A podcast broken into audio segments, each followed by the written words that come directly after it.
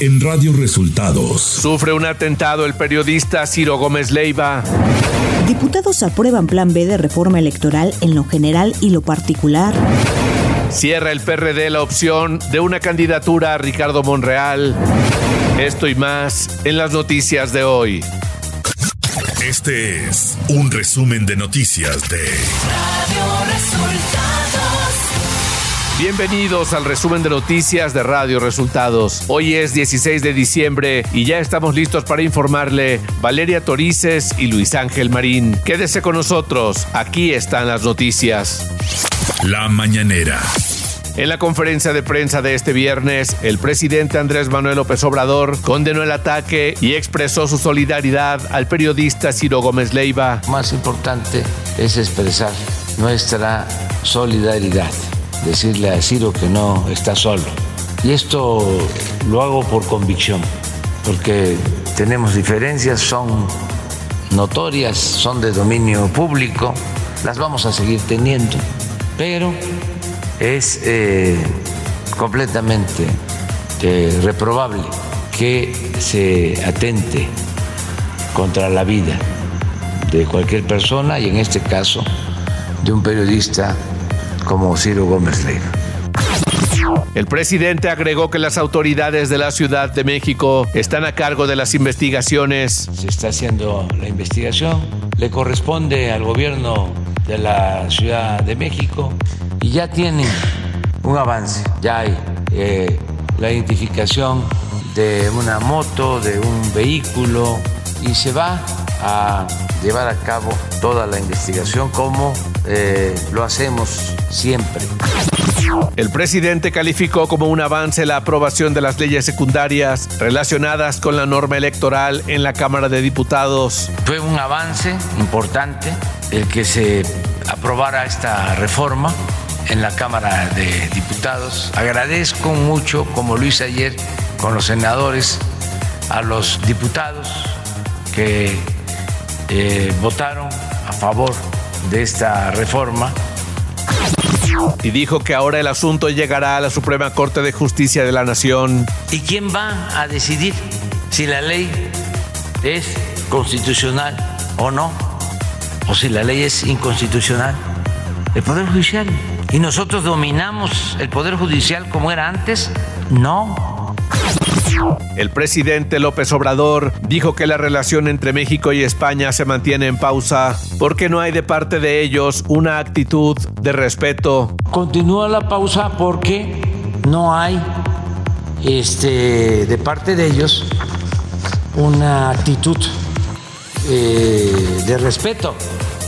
Le envié una carta respetuosa al jefe del Estado, al rey de España, y ni siquiera tuvo pues la atención de contestarme.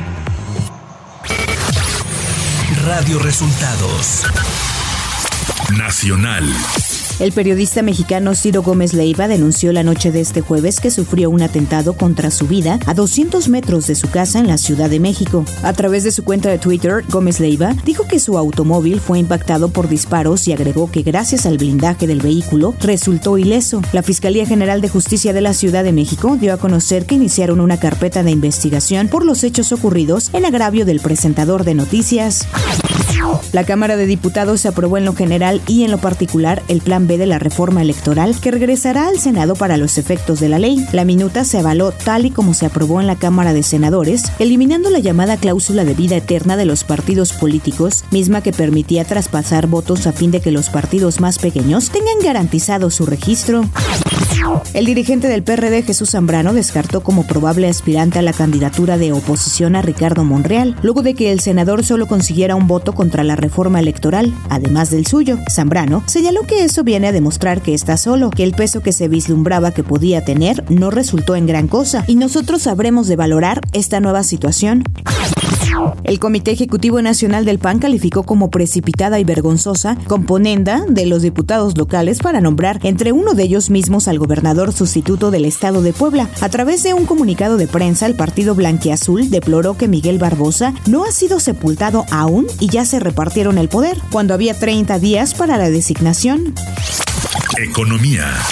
El Banco de México elevó la tasa de interés de referencia a 10.5% a partir de este viernes, además de considerar que todavía será necesario incrementar la tasa de referencia en la próxima reunión. Ante esto, analistas estiman que la tasa podría alcanzar un nivel entre 10.75 y 11.5%. El siguiente anuncio del Banco de México está programado para febrero y se prevé que el incremento en la tasa será de entre 25 y 50 puntos base. Clima.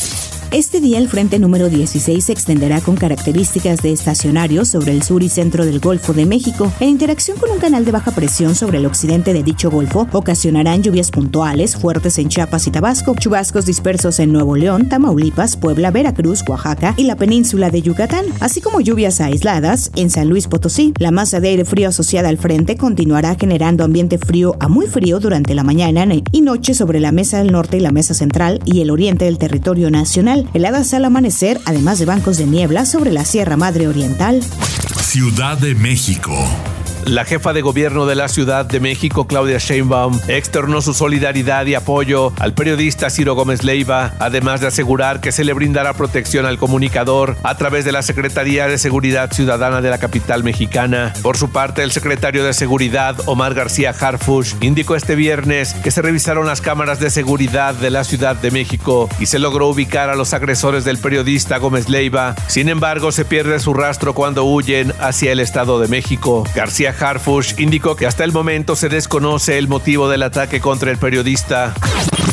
Tras casi 12 horas de discusión, el Congreso de la Ciudad de México aprobó este jueves el paquete presupuestal para la capital del país, que contempla un gasto total de 248.415 millones de pesos para el ejercicio fiscal 2023. Información de los estados. La variante mexicana de COVID-19 llamada Xibalbá ya domina en el sureste del país, pues de acuerdo a datos del Consorcio de Vigilancia Genómica, de todos los nuevos contagios encontrados en Yucatán, más del 75% corresponden a esa cepa. De acuerdo con la Dirección General de Epidemiología, Yucatán se mantiene como la segunda entidad con mayor positividad de casos de COVID a nivel nacional. El director de Protección Civil del municipio de La Paz, Estado de México, Bernardo Corona, fue acribillado la noche de este jueves cuando encabezaba una reunión con integrantes de su agrupación política adherida al PRI. El atentado fue perpetrado por un grupo armado el cual arribó a bordo de varios vehículos y motocicletas, indican los primeros reportes de la policía estatal. Este jueves un juez federal negó el amparo a Karime Macías Tubilla, ex esposa del gobernador de Veracruz Javier Duarte de Ochoa, para que el gobierno de México cese de requerir su extradición al Reino Unido, país donde reside actualmente. La legislatura del Estado de México aprobó este jueves la convocatoria para el proceso electoral 2023, mediante el cual se renovará la gubernatura del Estado de México. La jornada electoral se desarrollará el domingo 4 de junio y más de 12 millones de mexiquenses podrán votar para elegir al titular del Poder Ejecutivo Estatal. El proceso electoral iniciará de forma oficial en la primera semana de enero, con la sesión de apertura de los comicios que realice el Consejo General del Instituto Electoral Mexiquense. Radio Resultados Internacional. La Cancillería peruana llamó este jueves a consultas a los embajadores de México, Argentina, Colombia y Bolivia en señal de protesta por su apoyo al expresidente Pedro Castillo, detenido hace una semana por el intento de autogolpe. El nuevo gobierno de Dina Boluarte acusa a los mandatarios de los cuatro países de entrometerse en los asuntos internos de Perú al cerrar filas con el expresidente. El expresidente de Perú, Pedro Castillo, permanecerá en prisión por 18 meses tras ser detenido para ser investigado por rebelión por tratar de dar un golpe de Estado y cerrar el Congreso. Resolvió este jueves la Corte Suprema. El acuario cilíndrico más grande del mundo, ubicado en el Hotel Radisson Collection de Berlín, reventó esta mañana aparentemente por un deterioro del material y derramó un millón de litros de agua de su interior. Además, de 1.500 peces tropicales murieron y dos personas resultaron con heridas menores. Tecnología. Twitter suspendió este jueves las cuentas de periodistas que cubren a dicha red social y a su nuevo propietario Elon Musk, incluidos reporteros del New York Times, Washington Post, CNN y otras publicaciones. Ni Twitter ni Elon Musk dieron explicaciones de por qué se eliminaron las cuentas e hicieron desaparecer sus perfiles y tweets anteriores. Espectáculos. Este jueves la FIFA confirmó de manera oficial que el reggaetonero Osuna será el encargado de liderar la ceremonia de clausura de la Copa del Mundo Qatar 2022 el próximo domingo 18 de diciembre. La confirmación de Osuna en el acto de clausura dispara los rumores de una posible participación de Shakira en la ceremonia de clausura en calidad de invitada.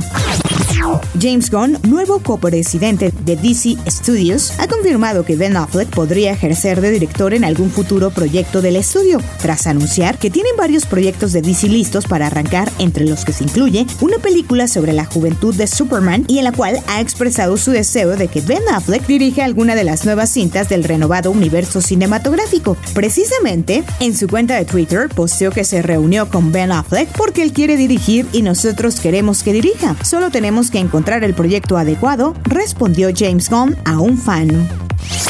Deportes. El presidente de la FIFA, Gianni Infantino, anunció que el Mundial de Clubes 2023 se disputará en Marruecos del 1 al 11 de febrero y a partir del 2025 será de 32 equipos y se realizará cada cuatro años. Además, informó que se creará el Mundial de Clubes Femenil. Los jugadores de la selección de Francia, Rafael Barán e Ibrahima Konate, son los nuevos afectados por el virus del camello. A solamente 48 horas de la final ante Argentina que se juega este domingo, los futbolistas despertaron con síntomas de esta enfermedad respiratoria. Los 49ers de San Francisco vencieron a los Seahawks de Seattle, manteniendo así el invicto de su mariscal de campo novato Brock Purdy. El conjunto de los 49ers se hizo del título de la división oeste de la Conferencia Nacional y alcanzó su décima victoria del año. Y hasta aquí las noticias en el resumen de Radio Resultados. Hemos informado para ustedes Valeria Torices y Luis Ángel Marín. Que tengan un excelente fin de semana.